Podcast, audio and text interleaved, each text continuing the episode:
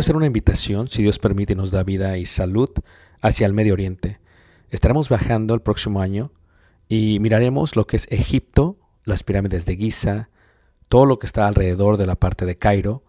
Viajaremos a Luxor y después de ahí viajaremos por un crucero por el río Nilo, mirando las ruinas y toda la antigüedad que tiene que ver con los faraones y las dinastías.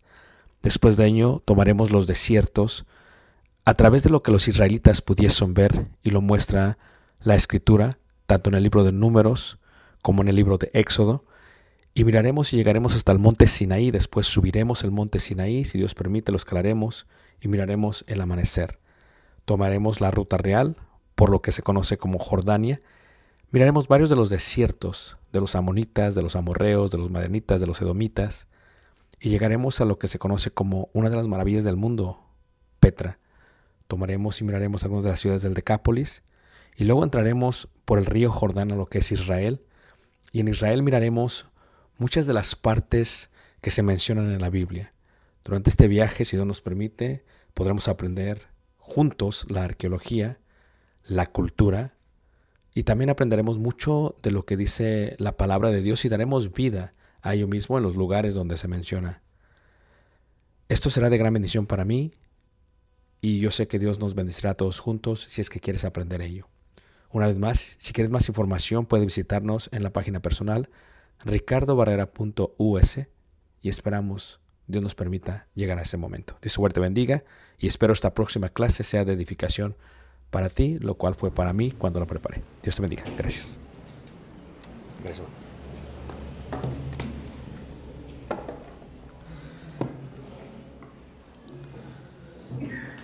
Pues muy buenos días, esperamos estén muy alegres. Eh, nos gozamos de ver a tantos jóvenes sirviendo a Dios aquí en el área de Estado de México y que se reúnan jóvenes también de, la Ciudad de México y de los alrededores. Sean todos bienvenidos, nos alegramos con cada uno de ustedes.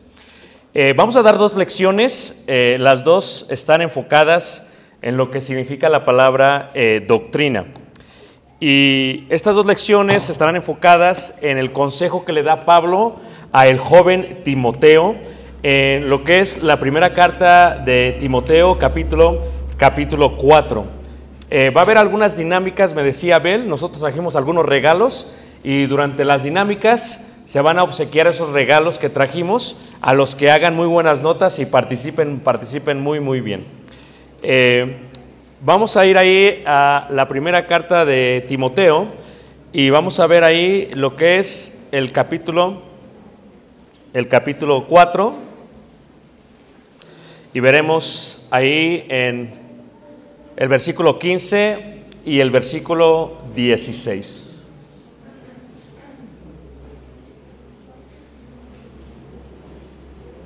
Leeré desde el versículo, versículo 12. Ninguno tenga en poco tu juventud, sino sé ejemplo de los creyentes en palabra, conducta, amor, espíritu, fe y pureza. Entre tanto que voy, ocúpate en la lectura, la exhortación y la enseñanza. No descuides el don que hay en ti que fue dado mediante profecía con la imposición de las manos del presbiterio. Ocúpate en estas cosas, permanece en ellas, para que tu aprovechamiento sea manifiesto a todos. Ten cuidado de ti mismo y de la doctrina.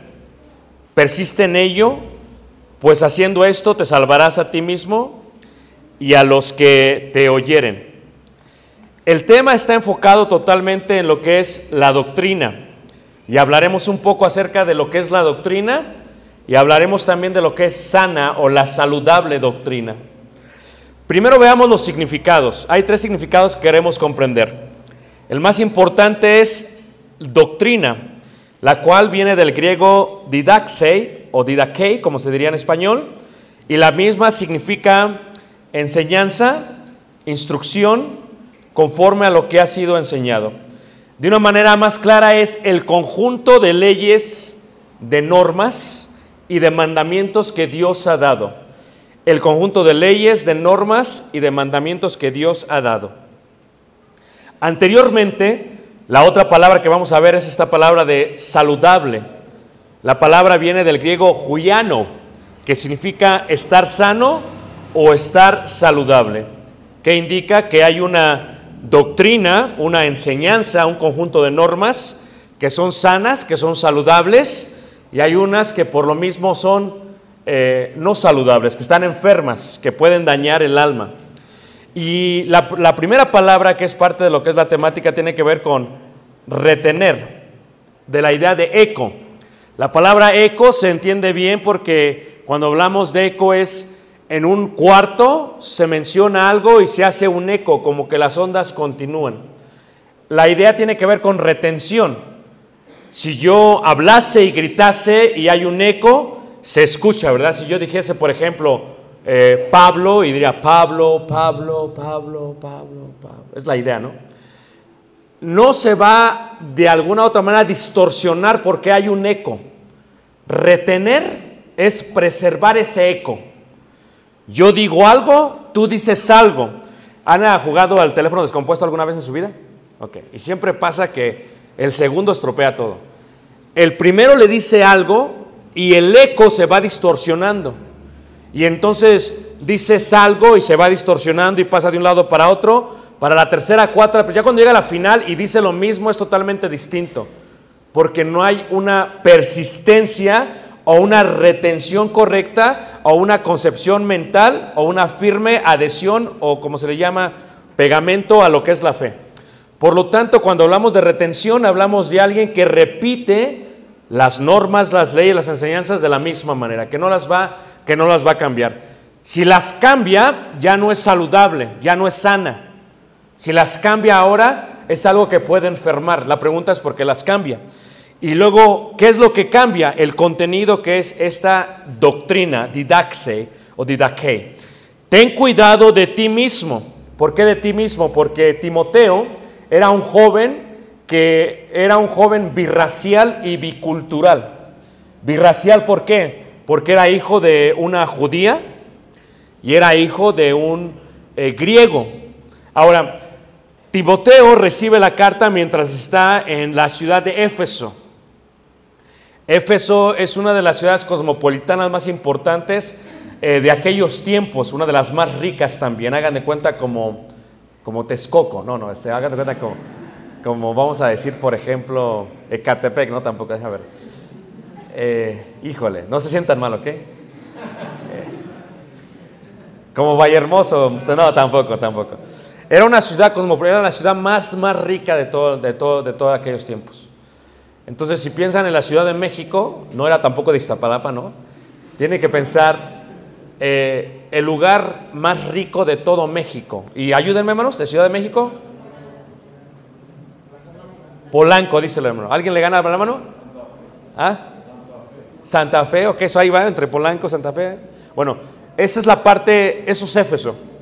Ahí estaba este eh, Timoteo, birracial y bicultural. Eh, él no había nacido ahí, había nacido de la parte central de Anatolia, de lo que se conoce el día de hoy como Listra, de Derbe, de esa región se lo habían llevado. Y él, eh, siendo gentil, al momento que él se, se nace, toda la sinagoga judía lo echa a la basura, no lo pueden ver. No pudo entrar nunca a una sinagoga como birracial, bicultural, porque su madre cometió el pecado más grande para ellos es no solamente hablar con un gentil, sino casarte con alguien que no fuese de la raza de la raza judía. ¿Ok? Entonces, cuando hablamos de este concepto, en esta ciudad de Éfeso, que era cosmopolitana, que era muy rica, está Éfeso. Y ahí se encuentra la tercera biblioteca más importante de todo el mundo. La primera es Alejandría, eh, son preguntas que vamos a hacer para los regalos, ¿ok? La segunda tiene que ver con Pérgamo y la tercera es Éfeso, es la segunda, tercera ciudad más importante por el tipo de librería que tenían. La biblioteca era increíble, tenía libros increíbles. Ahora, pero hay tres conceptos que tienes que entender. En, ahí en Primera de Timoteo, en el mismo capítulo 4, Tú te vas a dar de este contexto que eh, existe en esto. En versículo 6 dice, ten cuidado de ti mismo, número uno, y luego dice de la doctrina. Pero al principio eh, eh, de, la carta dice así, 1 Timoteo capítulo 1, versículo 3, dice, como te rogué que te quedases en Éfeso cuando fui a Macedonia, para que mandases a algunos que no enseñasen diferente, ¿qué hermanos? Doctrina. A ver, ¿qué es doctrina? El conjunto de leyes, de órdenes y de mandamientos. ¿Todos estamos bien?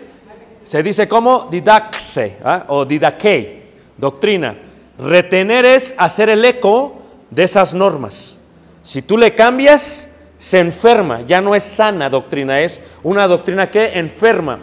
La doctrina se puede hablar, esa es una parte, haces el eco, pero la doctrina que realmente importa es la doctrina no la que se habla solamente, sino la que se practica. Por eso dice Pablo a Timoteo, ten cuidado de ti mismo y de la doctrina, porque tú puedes creer una leyes de un conjunto de normas, de leyes y de mandamientos, pero tal vez lo que tú practicas en tu vida es ajeno a ello.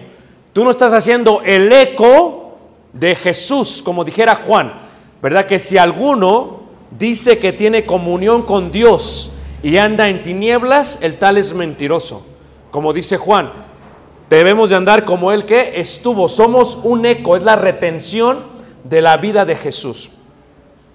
Pero ahí también, habla en el versículo 3, dice ahí, dice que no eh, enseñases diferente doctrina, o sea, que le enseñases a alguien, dice el versículo 4, dice, ni presten atención, dice ahí, a fábulas y a genealogías interminables, ¿ok? Timoteo era birracial. El mundo era judío, por un lado, y el otro mundo era qué? Griego. ¿Todos están conmigo, menos? ¿Jóvenes? Ok. Entonces, el mundo es griego. ¿Qué creían los griegos? Los griegos tenían el concepto de lo que son las fábulas. Por eso dice ahí, ni presten atención a fábulas. Fábulas tiene que ver con los griegos y genealogías. Tiene que ver con los judíos. La iglesia de Cristo en Éfeso batallaba reteniendo la doctrina, haciendo eco de la doctrina, porque se enfermaba la doctrina. ¿Por qué se enfermaba? Porque los jóvenes y la iglesia atendían a las fábulas de los griegos y a las genealogías de los judíos. ¿Qué es una fábula? En el tiempo, ocho siglos antes de Cristo, se muestra dentro del mundo griego lo que se conoce como la edad mítica. Y en la edad mítica nacen las fábulas. ¿A alguien le gusta las películas de Marvel? Levante la mano. Marvel.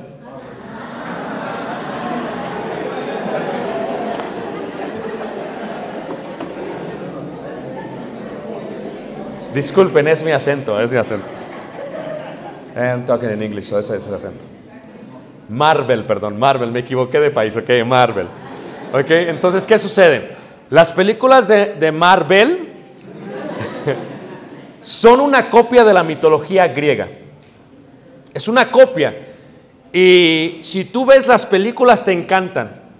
Pero nosotros sabemos que no son reales. Espero que entendamos esa parte, ¿no? Espero que entiendas que, que, Stark no es Elon Musk, o sea, espero que sepas la diferencia. Elon Musk, perdón, ¿ok? Espero que sepas la diferencia, ¿ok? Pero la mitología griega era una influencia muy grande entre los griegos. Y las fábulas crecieron de la edad mítica. Ellos decían, ¿cómo se creó el universo? Y decían, eh, no sabemos y empezaron a hacer fábulas. Y decían, bueno, el universo tuvo que venir por, por un Dios y ese Dios le vamos a llamar caos. Por eso cuando dice, cuando una familia anda en caos es un desorden, ¿me entienden todos? Eh, la palabra griega para caos es desorden. Y entonces dicen, bueno, el Dios que del desorden creó el mundo y se hizo una historia de ficción. Y luego decían, eh, y hay un Dios, el Dios del trueno. O sea, Thor, no, no Thor, no, eso es, eso es en Marvel, ¿verdad? Estamos, estamos hablando de Zeus, de aquellos tiempos, estamos mitología griega, todavía no llegamos al año 2021, ¿ok? Entonces, ¿qué pasa? Estas fábulas eran cosas que ellos las consideraban verdad, verdad. Una fábula es algo que se compone de, de una tradición, de una costumbre, o de una cultura y se pasa de generación en generación, en generación, en generación. Y la gente piensa que es verdad. O sea, muchos de ellos creían que era verdad, creían que los dioses bajaban del cielo, decían, ¿quién es el dios del mar? Océanos. ¿Quién es el dios del inframundo? Hades. Ellos literalmente lo creían. Y fue durante ese tiempo de la edad mítica. Levanta la mano que me está siguiendo, hermanos. ¿Todos están aquí? ¿Jóvenes? Ok. Ahorita lo voy a aplicar, ¿ok? Entonces, ¿qué sucede? Esa era otra doctrina. Era otra doctrina distinta. Luego viene la etapa presocrática, antes de Sócrates. Hubo gente que ya empezó a pensar más y dijo, bueno, espérate. No, no, eso, eso, eso no puede ser porque son historias que se las inventaron y el eco, la retención de esas historias, pues no son verdad. Y empezaron a ver la naturaleza y dijeron, no, a mí se me hace que la naturaleza viene de, un, este, de una causa y de un efecto, dijeron. Uno empezó a ver las olas del mar y dijo, bueno, ellos dicen que es océano es el que avienta la ola, pero ha de ser algo más, ha de ser el aire. Empezaron a pensar más en una forma filosófica y se crea la época de los presocráticos. La mano que me está siguiendo. Ahorita lo voy a aplicar a la escuela, ¿ok? Y luego viene la, tercera sección, que es la parte eh, de la filosofía clásica. Sócrates, Platón y Aristóteles, los más grandes filósofos de la filosofía clásica. Ellos llegaron y le empezaron a dar razón a la existencia. Ellos dijeron, bueno, déjame pensar así, no, no es así los mitos, eso no es verdad porque eso no existe. No se puede comprobar científicamente, así que no existe. Y luego la idea de la naturaleza, causa y efecto, Tal vez sí, pero no. Y, sacaron unas filosofías muy amplias, muy grandes, que se utilizan hasta el día de hoy. Pero lo que hicieron fue que hablaron, pasaron de lo que era la verdad, lo que ellos dijeron es la verdad, a no solamente lo que es la verdad, pasaron de lo que era la verdad a lo que es la ética. Y no solamente lo que es la verdad y lo que es la ética, de lo que es la verdad, de lo que es la ética y luego de lo que es la forma de vivir de los pueblos, la política. Y si alguien está en la universidad y está estudiando leyes, México es una copia de la filosofía de Aristóteles. Es una copia.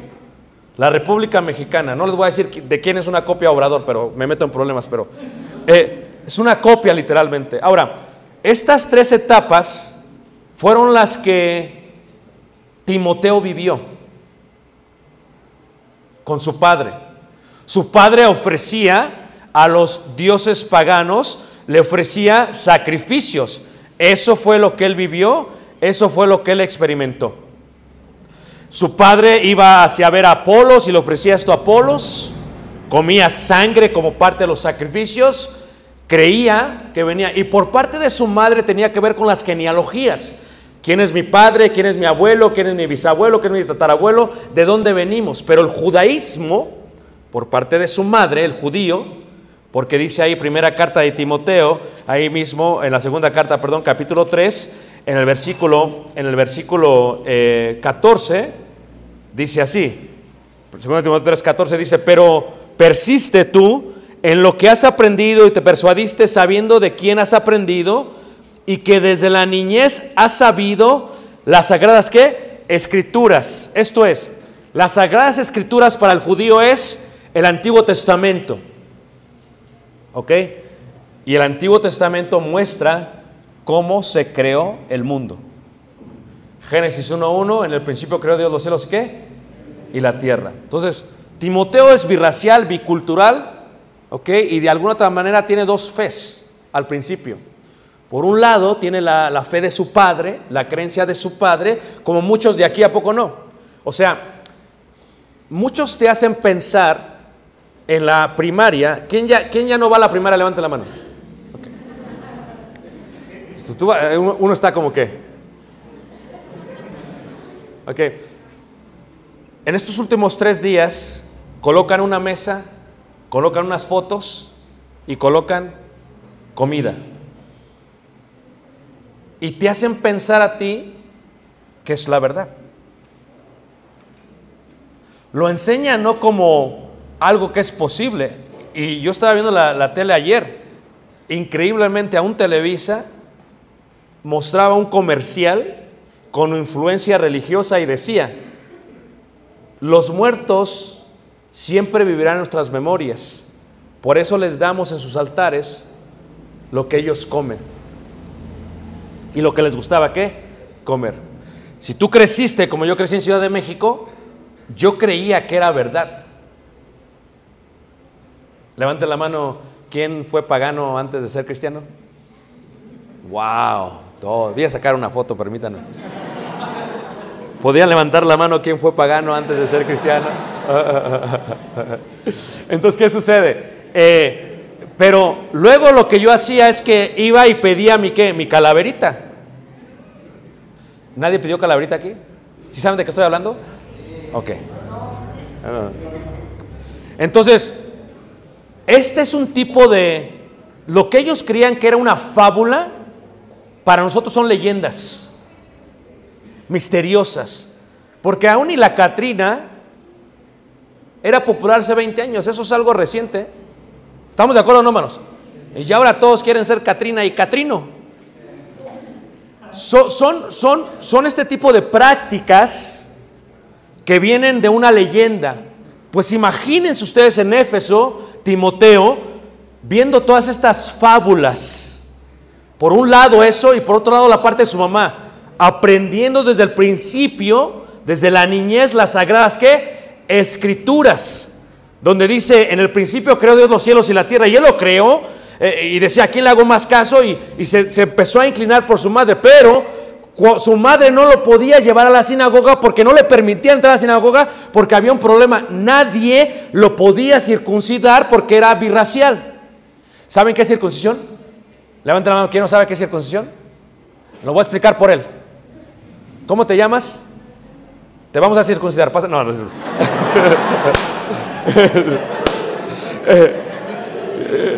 ¿Qué es la circuncisión? ya se asustó, tranquilo. Dice, ni siquiera hace tranquilo. La circuncisión es quitar el prepucio de la parte genital del varón. Y ningún judío se iba a atrever a hacerle eso a Timoteo porque Timoteo era basura, era lacra. Timoteo no lo podían tocar los judíos, no podía entrar a la sinagoga. ¿Por qué? Porque no le permitían pero su madre en su casa, como muchas hermanas lo hacen, a poco no, el padre tiene una creencia de las leyendas, ¿verdad? Se viste de Catrino tal vez, y la madre no se viste de Catrina. Y la madre ahí en el cuarto le enseña a su hija y le, ¿sabes qué, mijita? Esto y esto está mal. Oye, mamá, yo quiero pedir mi calaverita. No, mijita, no te lo hace. Hagan de cuenta si era Timoteo, vivió en estos dos mundos, un mundo birracial. Pero luego sucede, hermanos, que cuando hablamos de la cuarta parte, hablamos de lo que es la filosofía clásica. Esto es la forma en que vivía el gobierno, la política, lo que es lo que está bien y lo que está mal, lo que es ética y lo que no es ética. Y, Éfeso era una ciudad muy importante para el mundo romano. Entonces, por un lado escucha lo que le dice su madre, por otro escucha lo que le dice su padre y a veces no sabe qué elegir. Pero cuando viene el Evangelio a él, el Evangelio dice, no importa si eres judío o eres griego, si tú crees que Jesús es el Hijo de Dios, si te arrepientes de tus pecados y si te bautizas, eres salvo. Y Timoteo por fin encuentra la solución a todos sus problemas. Obedece, es miembro de la iglesia y era muy activo en la iglesia. Era muy activo. De tal manera que cuando pasó Pablo, lo vio. Y Pablo se lo dice, me lo voy a llevar porque tenía buen testimonio con todos. Su eco, su retención de la doctrina no era solamente predicaba. Era qué, hermanos? El testimonio lo que él vivía. Eso es doctrina. Doctrina no solamente es el hecho de saberte la Biblia de memoria, de venir y competir y decir, ok, Timoteo nació en tal. No, pues eso cualquiera lo puede hacer. Es la idea de que, bueno, no solamente creo esto, pero lo aplico a mi vida. Eso es doctrina. Retención, se retiene la doctrina de esa manera mejor. ¿Qué está bien y está mal? ¿Todavía puedo ir a pedir calaverita o ya no? Eso es doctrina. No solamente la creencia, la idea popular, que es una leyenda. Coco, la película, es una leyenda. Coco es una leyenda. Te hacen pensar que hasta los perros van al cielo. Es una leyenda. Te hacen pensar que estás vivo. Es una película popular de Disney que toma de lo que se considera la cultura mexicana y la emplea. Pero tú tienes que entender que no es la película, es la, la, enseñanza que lleva la película. Eso, que tu niño crezca, diga, ah, Coco. Ah, y entonces que el niño piense que sí, que su abuelito que se murió y que no era cristiano, esté en un mundo de huesos. Y que le puedas ofrecer a través de una leyenda todavía el mole o la barbacoa de aquí de Texcoco. Y que todavía piense que, que se la va a comer. Y cuando tú lo pones en la primaria, te acuerdas en la mesa que ponen todos, y, luego al otro día no estaba, se la comían los maestros. Dice, no venía nadie a comérsela. Pero es una leyenda que tú consideras a veces real, es verdad. Timoteo creía en ciertas cosas, pero desde pequeño aprendió las sagradas escrituras y creció. Eso es lo que tiene que ver con la doctrina. ¿Qué es la doctrina? Ese concepto. Cuando llega el helenismo, se emplea toda la parte de lo que es Aristóteles, porque Aristóteles le enseña a Alejandro el Magno, Alejandro el Magno fue aquel que conquistó el mundo para Grecia, ¿verdad? Y le enseña todo, la forma de vivir. Es una ética de cómo vivir. Por ejemplo, estamos entre jóvenes, pero permítanme hablar un poco de esto, ¿ok? Cuando hablamos de este tipo de cosas, ayer hablamos con los matrimonios, hablamos de los tipos del amor, y cuando hablamos de esto, hablamos del tipo de impureza que hay eh, muchas veces dentro de la, de la juventud hay muchísima, muchísima, muchísima impureza. Le decía yo a ellos es porque, porque se están quemando los muchachos. Si tú ves Timoteo, por ejemplo, ahí y ves este, lo que dice la escritura, ahí en Timoteo, en la primera carta de Timoteo, en el capítulo 4, el versículo 12, dice, ninguno tenga en poco tu juventud, sino sé ejemplo. ¿Por qué? Porque la doctrina no es algo que se dice solamente. La doctrina es algo que, ¿qué? Se practica, se vive. Yo no puedo estar diciendo aquí, bueno, es que yo no creo en, que en, el Día de los Muertos y luego me ven pidiendo calaverita vestido de obrador. O sea, no hace sentido. O sea, es incongruente. No hay coherencia. Yo les predico algo, pero yo hago otra cosa afuera. No estoy teniendo cuidado de mí mismo ni de la doctrina, porque la gente que me ve afuera que practica eso va a decir, entonces lo que tú crees es, tú eres un alcahuete porque no hay coherencia. La doctrina no es la que se menciona, la doctrina es la que se practica. Porque la retención se hace cuando uno practica las cosas. Si solamente te las sabes, no las practicas, se te va a olvidar. Pero Timoteo era un joven que dijeron, todos hablaban bien de Timoteo y se le llevó Pablo. ¿Y qué hizo Pablo? Te voy a circuncidar. Alejandro, te voy a circuncidar, le dijo Pablo. ¿Te vas? ¿Ya? ¿Sí o no? ¿A cómo no? Vamos a ir a Egipto, ¿nos vamos? ¿Sí o no? Okay, pero te voy a circuncidar. Oh. Entonces, fíjate tú, Timoteo, eh, imagínate tú si cuando estás jugando una cascarita de fútbol y le pegan a la pelota y te pega donde no te debe pegar y te dobla por minutos, imagínate circuncidarte. Imagínate que yo le dijera a Abraham, y no sé si está circuncidado, pero lo hago a la ligera, eh, ¿quieres ir conmigo? Tengo que circuncidar. Timoteo estuvo dispuesto a circuncidarse y aprender la doctrina, el eco de lo que se había enseñado por tanto tiempo, primero por Cristo, luego por los apóstoles y ahora por Pablo. Pero Timoteo tenía un gran problema, es un problema juvenil. Ninguno tenga en poco tu juventud, sino sea ejemplo de los creyentes en palabra, conducta, amor, espíritu y qué, y qué hermanos, y pureza. O sea, lo difícil de la pureza juvenil es que para empezar tenemos que entender que en la adolescencia, en la pubertad, entra un gran fuego en ustedes. Cambia tu cuerpo. La verdad. ¿Estamos de acuerdo? Cuando yo era pequeño, era adolescente, de pronto jugaba una un cascarita, un futbolito, no había problema y regresaba y todo bien. Pero cuando llegué a la adolescencia, jugaba y, olía feo. O sea, levantaba la noche, wow, algo está mal. El cuerpo empezó a cambiar. Y se despertó en mí como si fuera un monstruo. Y la escritura habla acerca de esto. Cuando llega eh, esta, esta, esta idea de Aristóteles, esta creencia, fíjate tú que los, los griegos decían esto, este era el pensamiento, decían, tener sexo, tener intimidad física es como tomar agua, decían ellos. Entonces, si yo tomo agua y se me quita la sed, si yo tengo intimidad física, se me va a quitar ese tipo de pasión que yo tengo. Ellos lo entendían así. Así lo explicaba Aristóteles.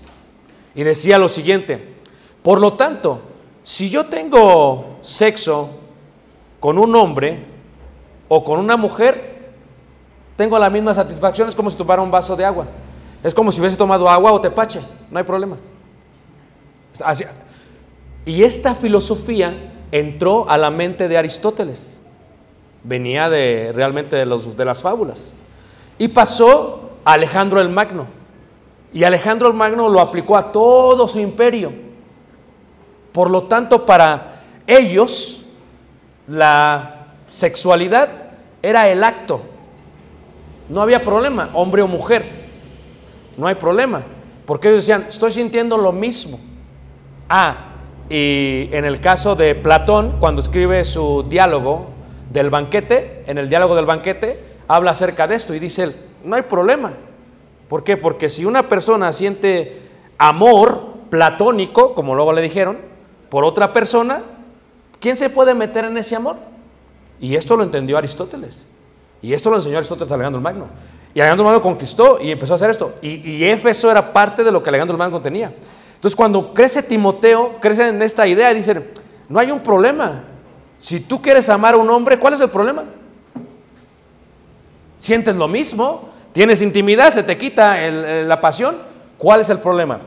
Y esta influencia que tenía tiene que ver con una doctrina, con una enseñanza, con una norma, con una ley. No en la forma de creerlo, sino de practicarlo. Cuando yo era más joven, yo le decía, lo que están pasando ustedes es increíble. Yo no lo pasé. Cuando yo era más joven, allá por los años... Gracias, gracias. Gracias, pues ya uso lentes, imagínate. Allá por los años ochentas, o sea, imagínate tú que por los años ochentas aún los grandes eh, cantantes no podían decir lo que eran. No que no fueran, como dijo aquel, lo que se ve no se juzga. Estoy hablando en serio. esta idea tiene que ver con algo que ustedes están peleando ya. Es un eco. Es, ahora te enfrentas, yo no tuve ese problema. Antes era eso y. Ahora ni siquiera puedes mencionar eso en el empleo, en las redes, porque te censuran. Yo no tuve que pelear con eso. Ustedes tienen que pelear con eso. Eh, les decía yo a los hermanos que estuve en Guadalajara, y tengo que decir Guadalajara porque ahí en la tierra del mariachi, y había dos muchachos, y uno tenía un ramo de flores y otro tenía como un regalo, y yo pensaba que eran amigos, y dije, no, pues van a ir solo a darle a la muchacha. Yo, creciendo en los 70s, 80s, pues es lo que van a hacer, ¿no? Y luego nos formamos eh, en un lugar de helados eh, artesanales, y formados, se formaron ellos también. Y no que fuera chismoso, pero volteé a verlo. Entonces, cuando volteé a verlos, empecé a ver que ya estaban como hablándose muy pegaditos. Dije, ¿qué pasó? y que estábamos en. Y me acordé que estábamos en Jalisco, ¿no? Pero dije, no, pero. la tierra del mariachi, pero no, espérate, ¿qué está pasando? Y, y sucede que de pronto, así de la nada, hermanos, que se dan un besote. Dije, dije, wow. Y la gente toda normal. O sea, si esto pasa en los 80, hermanos, o sea, olvídate. Pero la gente normal, en las redes es normal. Cuando hablamos de esta pasión incontrolable que tenía Alejandro el Magno, a él, hombre, mujer, no había problemas. No solamente lo creía, lo practicaba y lo promulgaba. Y, y estando en Éfeso, Timoteo cuando ve esto dice, bueno, había muchos que antes eran así, ¿Qué vamos a hacer ahora al respecto? O sea, porque me van a censurar mi cuenta de Facebook, no voy a decir lo que dijo Dios. Voy a correr de la, de la doctrina, la voy a retener en eco o lo voy a cambiar. Lo voy a cambiar.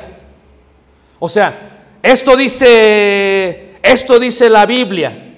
Ah, pero es que Benito Juárez dijo, el respeto al derecho ajeno es que Ah, entonces para mí me cae más bien Benito que Pablito. No. Este concepto es cómo estamos influenciados, tiene que ver qué es lo que creemos, tiene que ver con qué es lo que practicamos. Cuando Timoteo le dicen esto, fíjate también ahí antes dice ahí en el versículo este, 6, dice, si esto enseñas a los hermanos, serás buen ministro de Jesucristo, nutrido con la palabra de la fe y de la buena qué? De la buena qué? Doctrina ¿Qué has qué? Seguido, 1 Timoteo 4, 6. Desecha las fábulas que profanas y qué? Y viejas. ¿Por qué deséchate? No es que esté mal que veas una película de Marvel. Lo que está mal es lo que lo creas. Lo que está mal es que cuando entras a la universidad, ¿quién conoce a un joven que entró a la universidad, hermanos? Y dejó de ser cristiano. Porque no es lo mismo la presión en el mundo que en la universidad. Cuando tienes un maestro catedrático que está estudiando y dices, wow, este sí sabe, y luego volteas y ves al predicador y dice, ah, escama. Estoy hablando en serio. Y el argumento catedrático es mucho más potente. Dices, oye, a lo mejor, porque ellos se burlan. Cuando yo fui, por ejemplo, tomé clases de religión allá en la, universidad en Estados Unidos, eh, eh, entró el maestro de religiones, se supone, entre, dice, entra y dice, yo soy cristiano, no lo que dijo, para empezar. Y dije, pues quién sabe qué tipo de cristiano, ¿va? Agarró la Biblia, así en medio de la clase, y la aventó atrás y la tiró al, al piso. Y dijo, yo soy cristiano. Y dijo, si hay aquí un cristiano, avienten sus pensamientos así. Y empezó a retar en una forma de argumento, porque es el poder. ¿Cómo vas a retener la doctrina si no estás nutrido? Luego están aquellos que hacen mucho ejercicio, ¿a poco no? Que se van a correr tres horas al día, ¿a poco no? Que se quieren casar y por eso están corriendo. Y entonces dice la escritura así, versículo, versículo 7, desecha las fábulas profanas y de viejas, ejercítate para la piedad, porque el ejercicio corporal para pocos que provechoso. Pero como tu corazón está en fuego, ve a una muchacha y tu corazón qué? Ese control. O sea, yo creo que, que está mal no tener intimidad física hasta casarse. Yo creo esto, pero mira el muchacho que está pasando.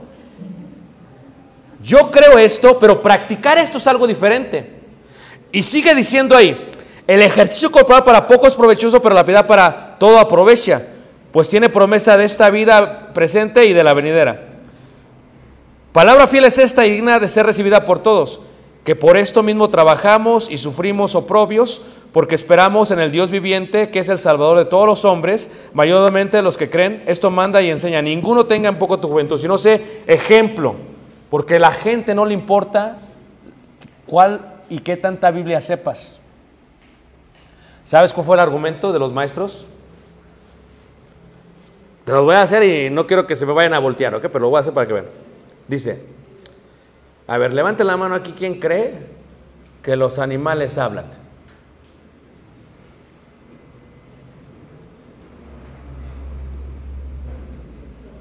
Dice la hermana, los delfines sí hablan, hermano. Así como se quedaron ustedes, luego dice el maestro, entonces, ¿cómo crees que la víbora habló? ¿Y tú crees que la burra habló también? Y te quedas como, oye, sí, va. Porque le dijo la burra al profeta esto. Oye, sí, la, la serpiente habló con quién? ¿Lo creemos? Ah, ya me estoy poniendo nervioso. O sea, sí creen en Thor, pero no creen que la víbora. O sea, ¿Lo creemos? Este es el concepto de que estamos hablando. El argumento filosófico es este. Y por eso cuando llega un joven, ¿verdad? Que tiene una, un conjunto de leyes, de mandamientos, de normas extrañas, y te empieza a decir, es que, ¿no sabes lo que dijo Benito Juárez? Benito Juárez dijo esto. ¿Qué dijo Benito? Estoy hablando así porque soy de DF, ¿ok? Me acuerdo todavía. Benito Juárez dijo que, ¿eh, ¿qué?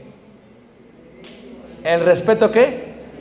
Si son felices, ¿tú por qué te metes? ¿A ti qué? O, ah, no, decían, ¿qué ti? Entonces, pero tiene que ver con lo creo, porque si lo creo, lo practico, si lo practico, lo apruebo o lo repruebo. Tiene que ver con convicción. Por eso, si tú crees, o sea, ellos, por ejemplo, Alejandro hermano decía, no hay problema, o sea, había muchísima inmoralidad, y cuando tú ves los restos, eh, por ejemplo, de todas las, las cosas antiguas, todo esto que ves, para ellos era lo que era Playboy, lo que era eh, pornografía. Ellos lo que hacían es que labraban en las paredes, es lo que ellos hacían. Ellos es lo que ellos vivían. Es lo que ellos hacían. Pero tú dices, bueno, yo no creo que está mal o creo que está mal. O sea, tú repruebas tal vez la pornografía desde el púlpito, pero luego la ves. Entonces no hay coherencia. ¿Por qué no hay coherencia? Por eso Pablo dijo, ten cuidado de ti mismo y de qué? de la doctrina. ¿Por qué no lo apruebas y luego lo haces? En el concepto de Romanos, fíjate lo que le dice a Romanos, Romanos capítulo 2, ¿están aquí todos jóvenes? Ok, Romanos capítulo 2, dice ahí, les gusta mejor que predique así con el acento de acá, ¿verdad? Así lo voy a hacer. Lo siento, hermanos, disculpen, ya se me fue el acento, pero fue por Estados Unidos. Romanos capítulo 2, Fíjate cómo dice ahí la palabra de Dios en el versículo, versículo 17, 18 y 19. Dice así. Lees del versículo 21. Tú pues que enseñas a otro, ¿no te enseñas a ti mismo? Tú que predicas que no se ha de hurtar, dice, hurtas. Tú que dices que no se ha de adulterar, adulteras. Tú que abominas de los ídolos cometes sacrilegio, versículo 23, 2, 23 dice Romanos. Tú que te jactas de la ley con infracción de la ley deshonras a Dios. Porque como está escrito, el nombre de Dios es blasfemado entre los gentiles por causa de qué? De vosotros. ¿Qué está diciendo? La doctrina, para persistir en ella, no solamente se aprende. Hay tres cosas que necesitas para la doctrina. ¿Ok? Necesitas tres cosas. ¿Listos? Necesitas, número uno, conocimiento, número dos, sabiduría y número tres, inteligencia espiritual. Número uno, necesitamos qué? Número dos, número tres, ¿cuál es la diferencia? Te lo voy a aplicar. Conocimiento viene de la palabra griega noxtis, de los gnósticos, noxtis. Tú lees la Biblia y recibes conocimiento. Pero si lees la Biblia y luego ves un reel, un reel o reel, un reel, reel, ¿cómo es? Un reel. Estoy confundido todavía. No es Marvel, pero es Marvel, ok. un reel. ¿Ves un reel en la transliteración y qué es lo que estás viendo? Un reel y te enseña a un muchacho algo. En menos de 30 segundos te enseña algo y te lo crees. Y vamos que ya hay eh, epicureos y hay muchísimas eh, doctrinas filosóficas dentro de los, de los... Está regresando todo. Y te enseñan algo y te lo crees. Porque pasas más tiempo viendo reels que la Biblia. Conocimiento es la capacidad de leer. Yo estoy leyendo, estoy aprendiendo la doctrina de Dios. Luego veo el teléfono, aprendo la doctrina humana. ¿Sí ven la diferencia? Eso es conocimiento. ¿Qué tanto sabes de la Biblia? Pero el conocimiento por sí solo envanece y el amor edifica, dice Pablo. Cuando pones el conocimiento a la práctica, en el hebreo se le llama Shabbat. Se dice, cuando lo pones, se le llama en griego Sofía. ¿Hay alguna Sofía aquí? Sofía es el nombre, la palabra griega para sabiduría. Sofía. Sabiduría es la práctica de lo que conoces. La práctica de lo que conoces. Si lo conoces y no lo practicas, no eres sabio. Y luego viene el concepto de la inteligencia espiritual. Porque así como hay inteligencia artificial, y hay inteligencia emocional, y hay inteligencia informática, hay inteligencia espiritual. Y la inteligencia espiritual es qué? Es tener, es, es tener la capacidad de ver lo invisible. Es lo que es. Tienes la capacidad de ver lo invisible. ¿Por qué un joven cree una cosa? Porque ha estado teniendo un influencer por mucho tiempo. Y el influencer le ha dicho, no está mal, si lo amas, dale la prueba del amor. No está mal. No está mal. ¿Cuál es el problema? Timoteo tenía esa presión dentro de Éfeso. ¿Cómo se quita de ella? Teniendo inteligencia espiritual. ¿Cómo puedes retener la doctrina? Primero, teniendo conocimiento. Pero si lo tienes y no lo practicas, decían los rabinos, es mejor que no hubieras nacido. O sea, ¿de qué sirve que yo leo la Biblia y luego no lo practico? El conocimiento es fácil, lo difícil es aplicarlo. Pero ¿qué dijo Pablo? Ten cuidado de qué? De ti mismo. ¿Qué crees? ¿Qué es lo que tú crees? A veces dentro de la iglesia todos creemos una cosa diferente. Tenemos distintas opiniones en cuanto a cosas ajenas de la Biblia. A veces tenemos influencers y los seguimos más a ellos. Pero la inteligencia espiritual es la capacidad de ver lo que no se ve. ¿Qué está detrás de lo que se practica? ¿Qué está detrás de ello?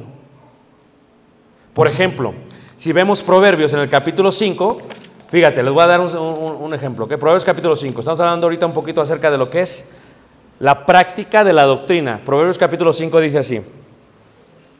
A ver, les voy a preguntar, y sé que están sus papás aquí, pero no se preocupen, ¿ok? ¿Alguien de ustedes ¿Ha habido una persona mayor de edad que se ha insinuado con ustedes? ¿Sí comprenden o...? ¿Sí comprendation o no comprendation? ¿Tú te acuerdas cuando Loki... Ah, no, sé. ¿Alguien de ustedes se le ha insinuado un adulto? Levanten la mano. ¿Sí o no? Dice la mano. No estaba tan grande, tenía 29 años. No, sigue. ¿Ok? Ahora, Fíjate, hay gente que se insinúa, especialmente cuando estás en esta edad de la adolescencia. No solamente hombres a las doncellas, mujeres a los qué? a mí, no, a los hombres. este, ahora fíjate, ¿qué sucede cuando esto pasa? Cuando alguien se insinúa, ¿qué debes de hacer? ¿Qué dijo? ¿Qué, ¿Qué, tienes que hacer? Demandarlo. Espérate. ¿Sí? ¿Cómo se.? Ve muchos eso de, bueno, ¿cómo se llama el programa eso de toda la... de que están demandando? Tranquilo. Hay que perdonar. Ok, leamos qué dice Proverbios capítulo 5, versículo 1. Dice, Hijo mío, está atento a mi sabiduría y a mi inteligencia, inclina tu oído, para que guardes consejo y tus labios conserven la ciencia o conocimiento. Porque los labios de la mujer extraña destilan qué? Los labios de la mujer extraña destilan qué? Miel, miel. A ver, vamos a ver un joven para que, ya casi acabo, pero para que se entienda este concepto. Pásale tú. Sí, no voltees, tú, pásale. No tú, el que se volteó. No, el de enfrente. ¿Está bien nerviosa, no? Mira, Luna, ¿qué edad tienes, Luna? 21. 21 años. Jovencito, ¿a poco no? ¿Chavo no? Ok. Entonces, ¿qué pasa? Dice que los labios de la mujer extraña son qué? Miel. los que conocen a Luna, ¿es un joven serio? ya te quemaron, ya te quemaron. Ok. Cuando Luna ve a una mujer atractiva, no tú no, Luna. Cuando Luna ve a una mujer atractiva, Posiblemente Luna tiene una, una pasión, ¿sí o no? ¿Sí o no? Eh, pues, ¿Qué contesto? Te estás grabando, mira, vas a estar en YouTube. Entonces, ¿pero qué pasará si la Biblia dice, los labios de la mujer extraña son qué? ¿Como el qué? Como la miel. Pero síganle leyendo, ¿qué dice después? ¿Qué dice? Pero sigue y luego dice qué? mas su fin es amargo como el ajenco. Lo que te está diciendo es esto, Bruno, ¿ok? Las mujeres extrañas que no son tus esposas, sus besos te van a saber como la miel. ¿Sí o no? Pero ¿cuál es su fin? ¿Cuál es el...? No, no. Es amargo como el ajenjo. Si viene una mujer que es atractiva, te va a sacar de onda, te va a hablar, te puede acosar. ¿Creen que este joven aguante?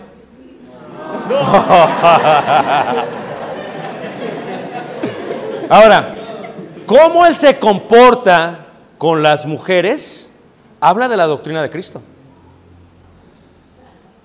Porque si viene una mujer grande, extraña, ¿verdad? Y a él le atrae, y es una mujer ya, eh, vamos a decir que 35 años, pero parece de 25, ¿ok? y llega y le habla, ciertamente la experiencia que tiene Luna con la experiencia que tiene una mujer extraña no es la misma. Lo que hace Proverbios es el conocimiento de dice Luna, cuando esto pase, como dijo aquel, sal corriendo. Vamos a ver si lo aplica, ¿ok? Yo soy la mujer extraña, es un ejemplo solamente. Yo soy la mujer extraña. Yo vengo y empiezo a coquetearle a Luna. ¿Qué debe hacer a Luna? Correr. El eco, la práctica de eso. Pero ¿qué pasaría si Timoteo en vez de correr, accediera? La doctrina no es algo que se habla, es algo que se practica. De nada sirve que tú creas que está mal tener intimidad antes del matrimonio, porque tal vez lo dices, lo enseñas, pero tú que lo enseñas, ¿qué? Lo haces. Entonces, Luna tendría mal testimonio de la doctrina. ¿Qué le dice Pablo? Ten cuidado de ti mismo.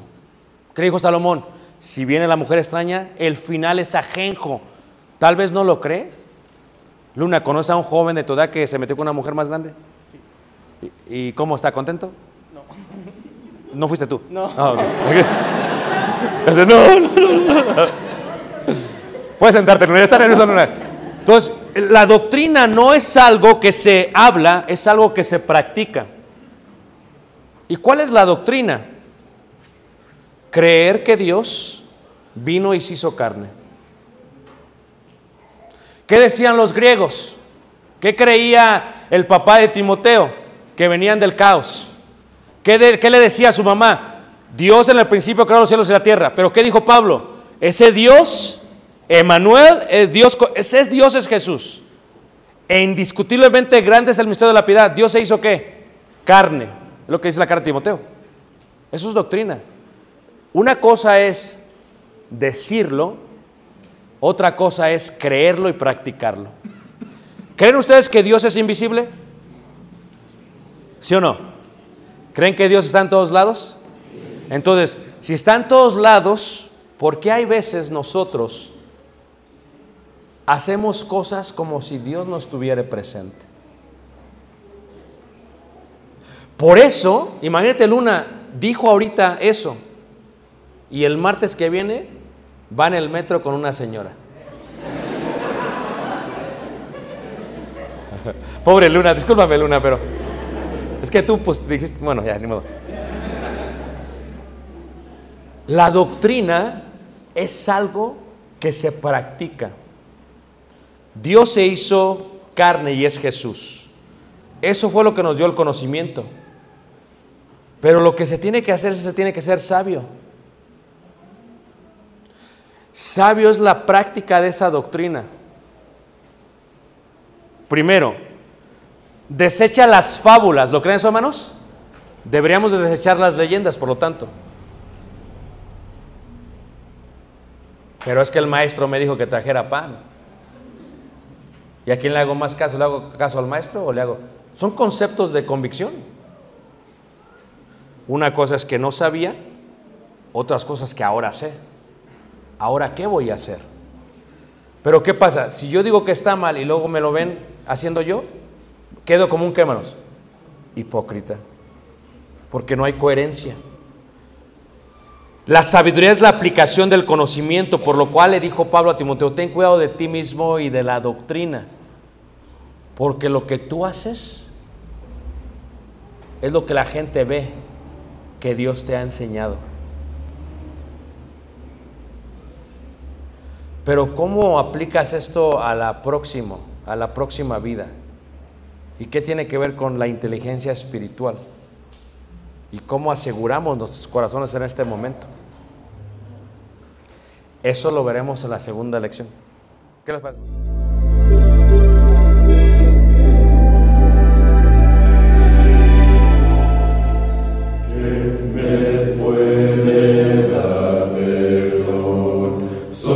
De Jesús, la sangre de Jesús y un nuevo Jesús, la sangre